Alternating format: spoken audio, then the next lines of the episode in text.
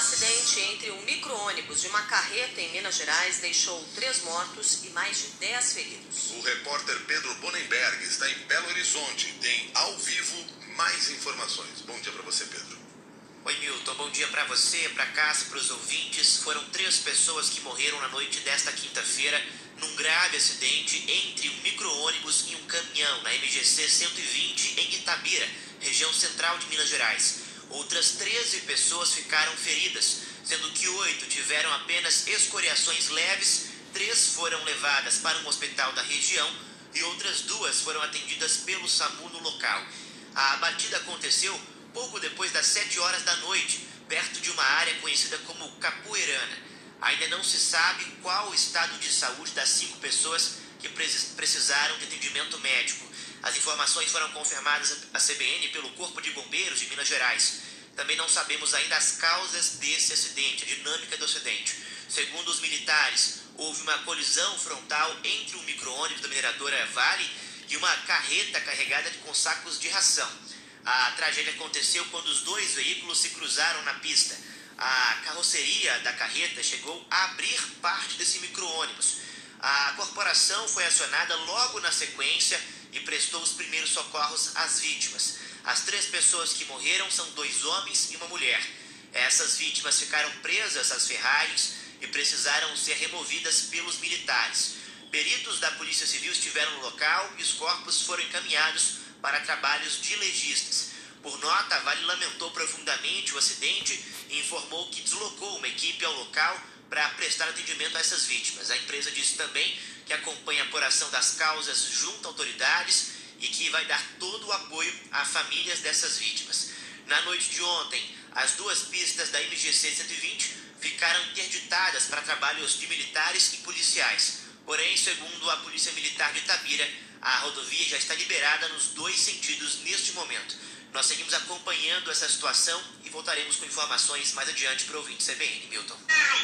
Assassinaram rapaz a céu aberto, nas vistas da população, nas vistas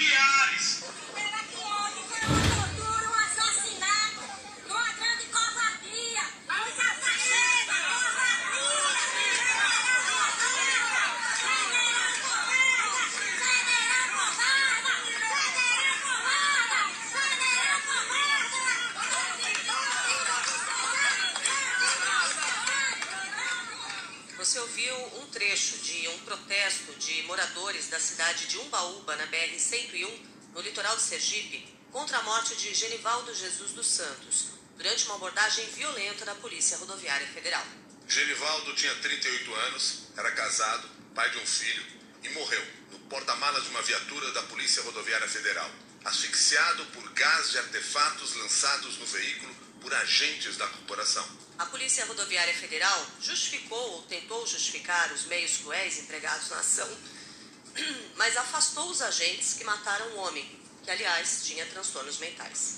Genivaldo foi parado numa blitz na BR-101, porque pilotava uma moto sem capacete. Vídeos divulgados por testemunhas mostram que os policiais jogaram Genivaldo com os pés e as mãos amarrados no porta-malas do carro, que foi transformado em uma câmara de gás. Depois de colocar o homem no camburão, os agentes lançaram uma bomba de gás lacrimogêneo e seguraram a porta, enquanto ele se debatia e gritava em meio a uma fumaça densa que quase encobria a viatura. O laudo do Instituto Médico Legal de Sergipe apontou que a causa da morte de Genivaldo foi asfixia mecânica e insuficiência respiratória aguda. A Polícia Rodoviária Federal alegou que os policiais empregaram instrumentos de menor potencial ofensivo e que ele teve morte súbita. O órgão informou que abriu um processo disciplinar para elucidar os fatos que estão sendo investigados pela Polícia Federal. No enterro de Genivaldo, os parentes voltaram a mostrar indignação com a ação truculenta dos policiais. Eu pedia, implorava aos policiais, pelo amor de Deus, tirem meu irmão daí de dentro, tirem ele daí de dentro, implorava, implorava. E imediatamente ele, não, aqui ele não vai sair, ele vai ficar aqui. Meu irmão, todo cheio de areia, todo sujo, todo sujo, meu irmão, ele não merecia aquilo, não, minha gente. Para o especialista em segurança pública e professor da FGV, Rafael Ocadipani, a abordagem da Polícia Rodoviária Federal pode ser classificada como tortura.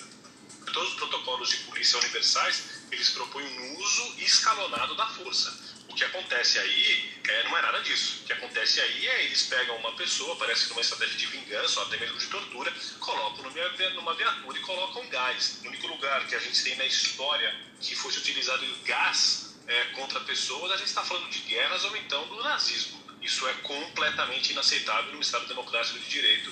Isso é completamente inaceitável em qualquer polícia profissional do mundo. O Instituto Sou da Paz disse que não há espaço em nenhuma sociedade moderna, e muito menos em uma democracia, para execuções e torturas cometidas por agentes que deveriam preservar e salvar vidas. Depois da grande repercussão do episódio, o ministro da Justiça, Anderson Torres, disse que o objetivo é esclarecer o caso o mais rápido possível. O presidente Jair Bolsonaro, que tem na Polícia Rodoviária Federal uma das bases de apoio, disse que iria se inteirar com a Polícia Rodoviária Federal antes de comentar o caso. Bolsonaro preferiu falar sobre a morte de dois agentes da corporação no Ceará, numa ocorrência que não tem nada a ver com o caso de Sergipe. O senhor acompanhou o caso da PRF no Sergipe, em que um homem foi morto numa câmara de gás improvisada e, e há indícios de que ele era esquizofrênico em Sergipe. Botou no camburão? O senhor presente aos debates? Há poucas duas semanas, aqueles dois policiais executados né, por, por um marginal que estava. Ele estava andando lá no Ceará, pela, eles foram negociar com ele, o cara tomou arma dele e matou os dois. É. Talvez isso, nesse caso, não tomei conhecimento, isso foi na cabeça dele. Uma coisa é a execução, a outra, eu não sei o que aconteceu. A execução, ninguém, ninguém admite ninguém executar ninguém, mas não sei o que aconteceu para te dar uma resposta adequada. Procurou o governador de Sergipe para falar sobre a morte de Genivaldo, mas ele se recusou a comentar o assunto. Belivaldo Chagas Silva, do PSD, é um defensor público aposentado e advogado. 6 horas, 11 minutos. Os aliados do presidente Jair Bolsonaro tentaram desqualificar o resultado da pesquisa Datafolha, que mostra a vitória do ex-presidente Lula no primeiro turno. Segundo o levantamento, o petista abriu 21 pontos de vantagem sobre o presidente Jair Bolsonaro. Lula aparece com 48% das intenções de voto contra 27% do atual presidente. Considerando apenas os votos válidos, Lula tem 54% contra 30% de Bolsonaro. No segundo turno, o petista também vantagem. Lula aparece com 58% contra 33% do pré-candidato à reeleição pelo PR. No levantamento anterior, divulgado pelo Datafolha em março, Lula tinha 43% e Bolsonaro 26% das intenções de voto. Na pesquisa divulgada ontem, Ciro Gomes, do PDT, aparece com 7%. Simone Tebet, do MDB, e André Janones, do Avante, estão com 2% cada. Pablo Marçal, do PROS, e Vera Lúcia, do PSTU, somaram 1%. Os demais candidatos, incluindo Luciano Bivar, do União Brasil, não pontuaram. Para a presidente do PT, Gleisi Hoffmann, a pesquisa mostra que os brasileiros querem uma mudança de governo. A pesquisa mostra que continua crescendo a esperança do povo brasileiro no Lula, diante do quadro caótico que está a economia do país e o desastre que é esse governo Bolsonaro. A vida das pessoas está muito ruim. E quem fala com o povo, para o povo e as coisas que interessam ao povo é Lula. Bolsonaro não trata dos assuntos que interessam ao povo. Por enquanto, o presidente Jair Bolsonaro não comentou publicamente o resultado do Datafolha. Excepcionalmente, ele não fez a tradicional live de toda quinta-feira. O ministro das Comunicações, Fábio Faria, que já elogiou Datafolha quando mostrou melhora na avaliação de Bolsonaro em 2020, fez até uma enquete no Twitter para tentar desacreditar o Instituto. Na enquete, o ministro de Bolsonaro pergunta: em qual dessas quatro vocês acreditam? Papai Noel, Duendes, Pinóquio ou Datafolha? Por enquanto, o Datafolha está ganhando disparado. Mais de 69% dos que responderam à enquete de Fábio Faria acreditam no Instituto. Os que creem em Papai Noel somam 19,2%. Os doentes aparecem em terceiro, com 6%, seguidos de perto por Pinóquio, que tem 5,3%. Agora falando sério, o líder do PL na Câmara, deputado Aldineu Cortes, também tentou desqualificar a pesquisa da Datafolha, que mostra resultado desfavorável para o presidente Jair Bolsonaro a gente acha muito estranho esse resultado de pesquisa, porque nós temos as pesquisas internas que nós fazemos, inclusive pesquisas já divulgadas por outros institutos, é um número que não condiz com a realidade que a gente vê nas nossas pesquisas internas e nas pesquisas divulgadas por outros institutos. A pesquisa Datafolha foi feita na quarta e na quinta-feira. O Instituto entrevistou 2.556 pessoas em 181 cidades. A margem de erro é de dois pontos percentuais, para mais ou para menos. O levantamento foi contratado pelo jornal Folha de São Paulo e está registrado no TSE.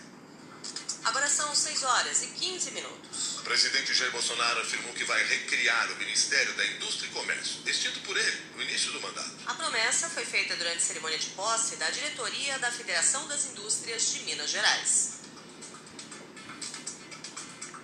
Foi uma solicitação que, confesso, já estava um pouco madura, mas agora selou o seu final.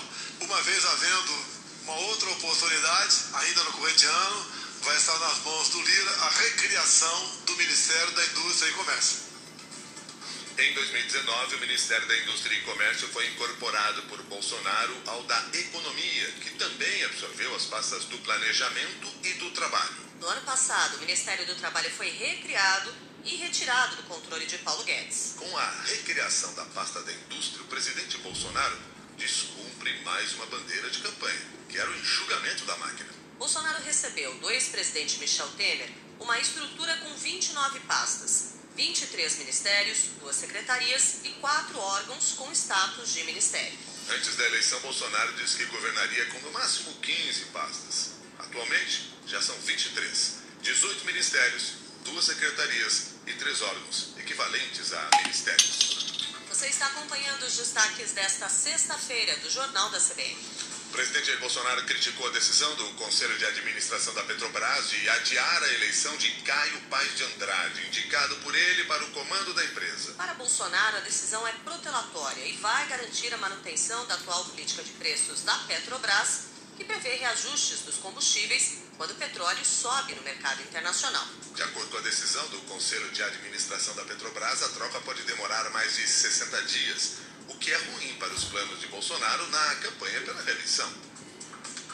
O povo está ouvindo aí? O presidente da Petrobras ganha 210 mil por mês. O diretor ganha 110 mil reais. Se é para ficar apertando o botão ali, eu não preciso de pessoas qualificadas lá. Então, a Petrobras, ninguém é dono da Petrobras. Eu sou acionista majoritário, é, tenho o direito, via Ministério da, das Minas e Energia, é, propor a mudança não só do conselho, tem como da diretoria do próprio. Olha, ficar mais seis meses, eles podem ter uma política de continuismo do que vem acontecendo lá. Agora são 6 e 17. O prazo de entrega da declaração do imposto de renda termina na próxima terça-feira, daqui a quatro dias. De acordo com o último balanço divulgado pela Receita Federal, mais de 7 milhões de contribuintes ainda não enviaram o documento. A multa para quem perde o prazo de envio é de 1% ao mês sobre o imposto devido. O valor mínimo é de R$ 165,70 165 reais e 74 centavos, podendo chegar a 20% do imposto de renda. Além da multa, quem não entregar a declaração no prazo enfrenta restrições, como a inclusão do CPF numa condição de irregularidade. 6 e 18. A Agência Nacional de Saúde Suplementar autorizou um aumento de até 15,5% nas mensalidades de planos de saúde individuais e familiares. O aumento é o maior já aprovado pela agência reguladora nos últimos 22 anos. Segundo a agência, o reajuste recebeu o aval do Ministério da Economia e levou em consideração o aumento das despesas assistenciais e a pressão da inflação sobre os planos. O índice vale até abril de 2023. São aproximadamente 8 milhões de pessoas diretamente atingidas por esse índice recorde de reajuste no passado. Agora 6 e 18.